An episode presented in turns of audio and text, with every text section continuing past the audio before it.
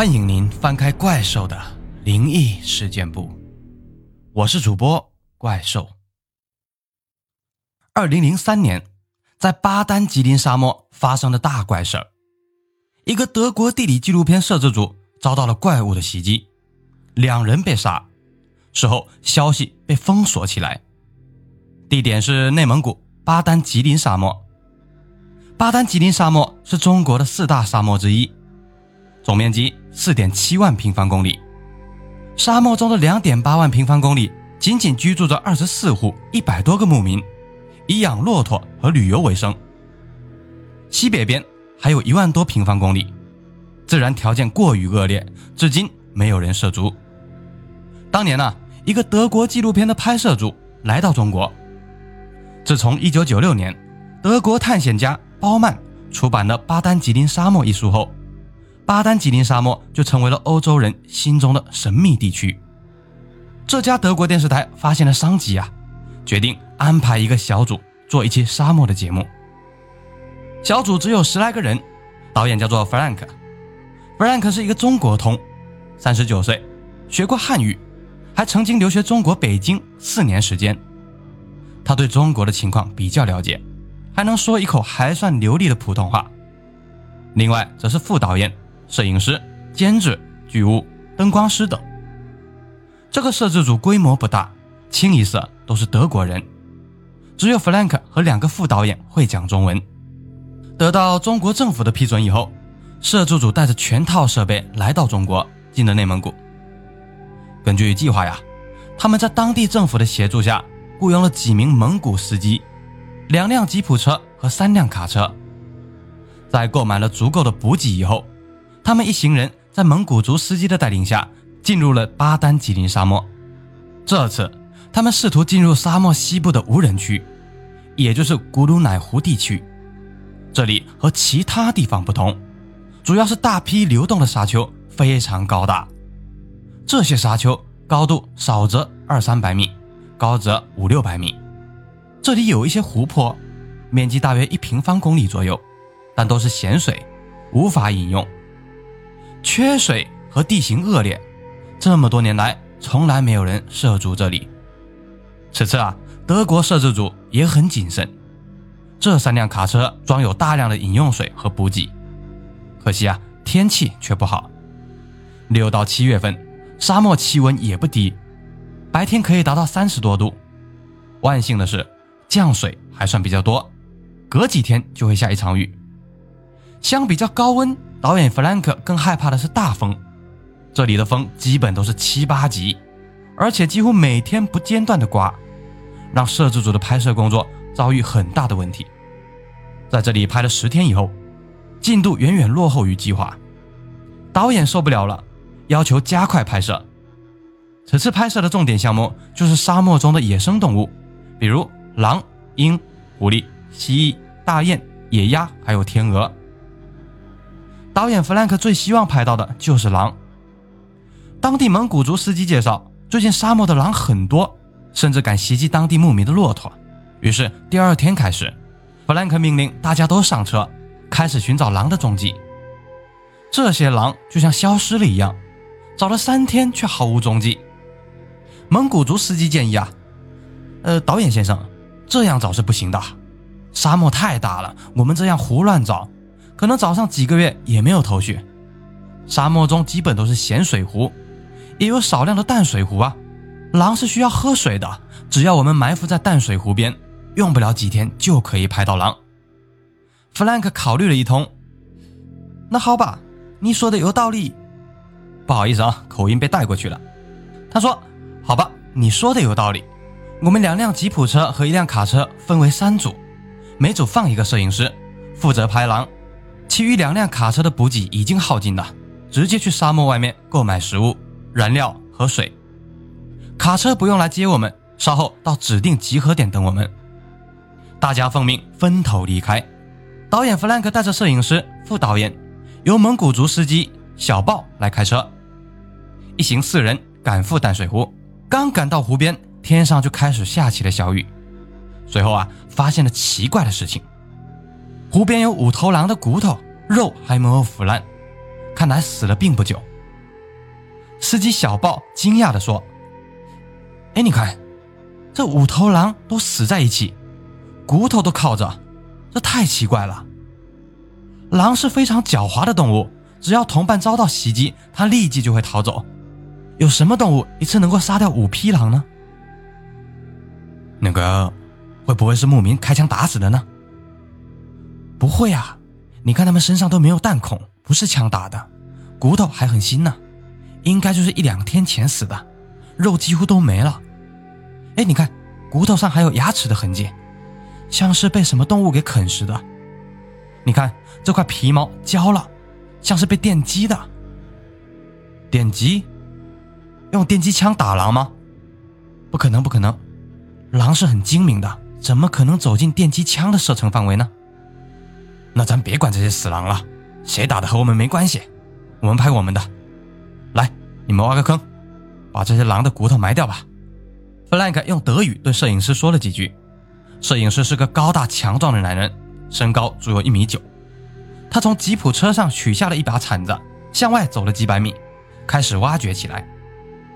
这边呢，弗兰克副导演还有司机小豹商量了一下，下一步下一步拍摄该怎么做。大概五分钟之后，他们突然听到大个子摄影师一声尖叫。三个人大惊啊，急忙跑了过去。大个子摄影师已经倒在地上，不断的抽搐，双眼翻白。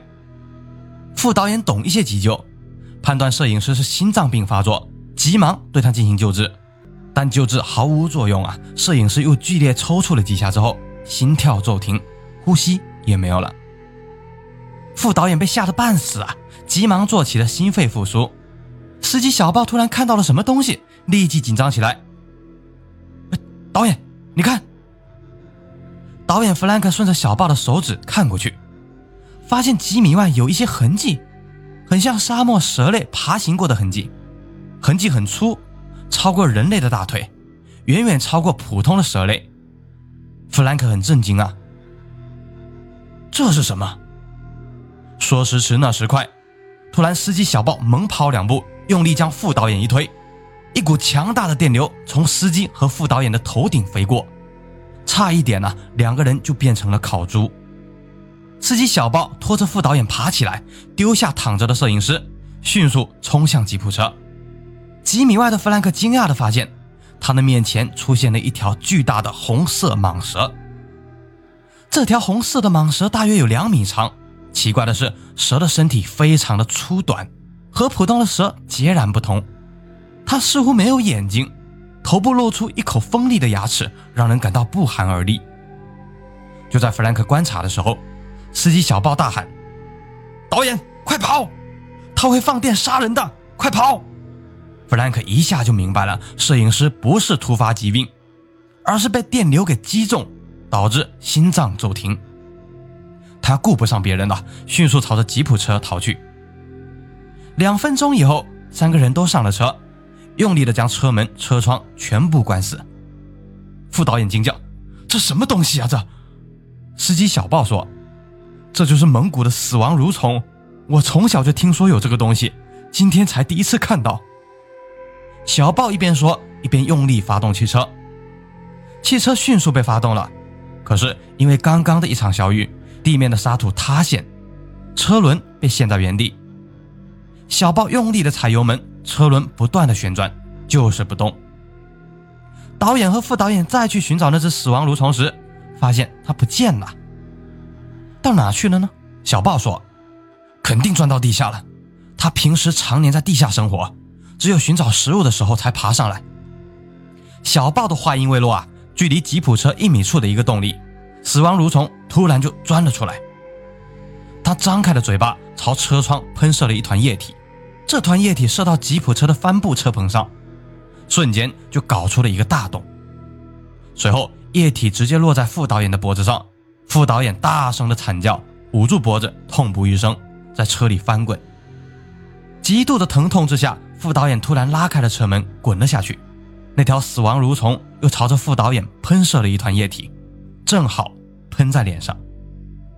副导演停止惨叫，一动不动。导演弗兰克仔细一看，副导演的脖子上和脸上就像被硫酸腐蚀一样，出现了两个大洞。此时，那条蠕虫又钻入地下，不知去向。导演弗兰克迅速拉上车门，对司机小豹说：“快走，快走！两个人都死了，我们帮不了他们了。”这边小豹拼命的踩油门呢，大约一分钟以后，吉普车终于一晃，从地线处开了出来。然而，小豹突然发现，死亡蠕虫又钻了出来，就在吉普车前方三米。到了这个时候，车辆已经来不及转向了。小豹用力踩油门，吼道。我撞你妈的！吉普车猛地撞向死亡蠕虫，车轮将它从中间碾成了两段。小豹顾不上检查车况啊，一口气将车子开出了一百多公里。摄制组通过卫星电话联络以后，集中在一起。他们简单的商量了一下，要求当地的政府支援。第二天，政府派来了几辆车，上面有整整一个班的武警战士，全副武装。拿着自动步枪，另外还有几个当地的官员，在武警战士的保护下，他们一行人返回了湖边。可惜呀，什么都不见了。摄影师和副导演的尸体不知所踪，被压成两段的蒙古死亡蠕虫也不知道去向。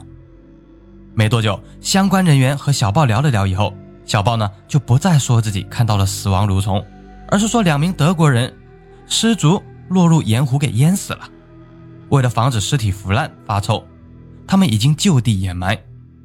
导演弗兰克也变得很谨慎了，只是说两个人在沙漠中失踪。只是世上没有不透风的墙，这件事儿还是很快被欧洲的新闻界所得知，一时间呢闹得满城风雨。那么什么是蒙古死亡蠕虫呢？根据蒙古人的传说啊，它是在远古时代。就出现在蒙古沙漠中的一种怪物。早在两千年以前，沙漠上的游牧民族就有死亡蠕虫的传说。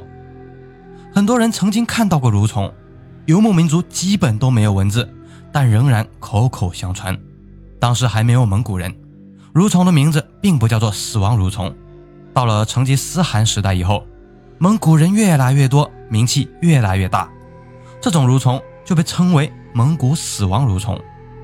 蒙古人认为，死亡蠕虫全身为红色，最长可长到两米多。这种蠕虫一年中绝大时间都生活在地下，它们习惯于黑暗，厌恶阳光。它们的视觉非常差，眼睛退化的厉害，只能看两到三米的距离。蠕虫和其他动物不同，它们一年有十一个月的时间都在冬眠状态，蛰伏在地下。只有六月、七月，经常下雨。且地面湿润的时候才会苏醒，爬到地表寻找食物。蒙古死亡蠕虫较少攻击人类，因为啊人类体型较大不好对付，而是多以各种野生动物甚至地下的老鼠为食。蒙古死亡蠕虫是非常可怕的杀手，它平时躲在地下，发现目标以后才突然窜出开始攻击。它们是无脊椎动物中的软体动物，力量不强。不过啊，它有两样绝技。第一呢，它可以像电鳗一样用肛门发射出高压电，击倒几米外的猎物。哼，这屁股喷电也是绝无仅有的哈。第二呢，它可以从口中喷出强酸，能够将猎物腐蚀融化。一旦饱餐后，它又会爬到地下进入冬眠状态，直到第二年的这个时候才可能出现。很多蒙古人认为。蠕虫肯定是存在的，只是很少被人类看见。蒙古人大多恐惧死亡蠕虫，因为它是非常残暴的动物啊，有时候甚至互相攻击吞食。万幸的是，它们不能离开沙漠，即便到了地上，也只能在沙石上面爬行，不能爬上比较硬的地面。不过，它们又像蚯蚓一样，一旦被压成两段，往往不会死去，反而会出现两条蠕虫。历史上啊。蒙古人对于蠕虫的记载是很多的。捷克探险家伊凡麦克勒曾经三次前往蒙古寻找这种生物。一个牧民介绍，邻居家有个小孩正在玩小球的时候，突然被蠕虫给电死了。当他的双亲发现小孩面目全非的遗体的时候，前去寻找野兽报仇，但根本就找不到蠕虫啊，报仇也是无从谈起。传说啊，在蒙古沙漠的地下深处，有几万只蒙古死亡蠕虫的存在。万幸的是，它们惧怕阳光，不敢随便爬到地面。更可怕的是，也许我们看到的死亡蠕虫，仅仅只是幼虫而已。蒙古死亡蠕虫往往可以活上百年，成年蠕虫很少露面，但体型大得惊人。任何遇到成年蠕虫的人类，都会被它杀死吞食。这几千年来，经常有牧民在沙漠里连人带马全部失踪，可能啊。就是被这种巨大无比的死亡蠕虫给吃掉了。那么问题来了，蒙古死亡蠕虫究竟存不存在呢？请在评论区留下你的看法。咱们下个故事再见。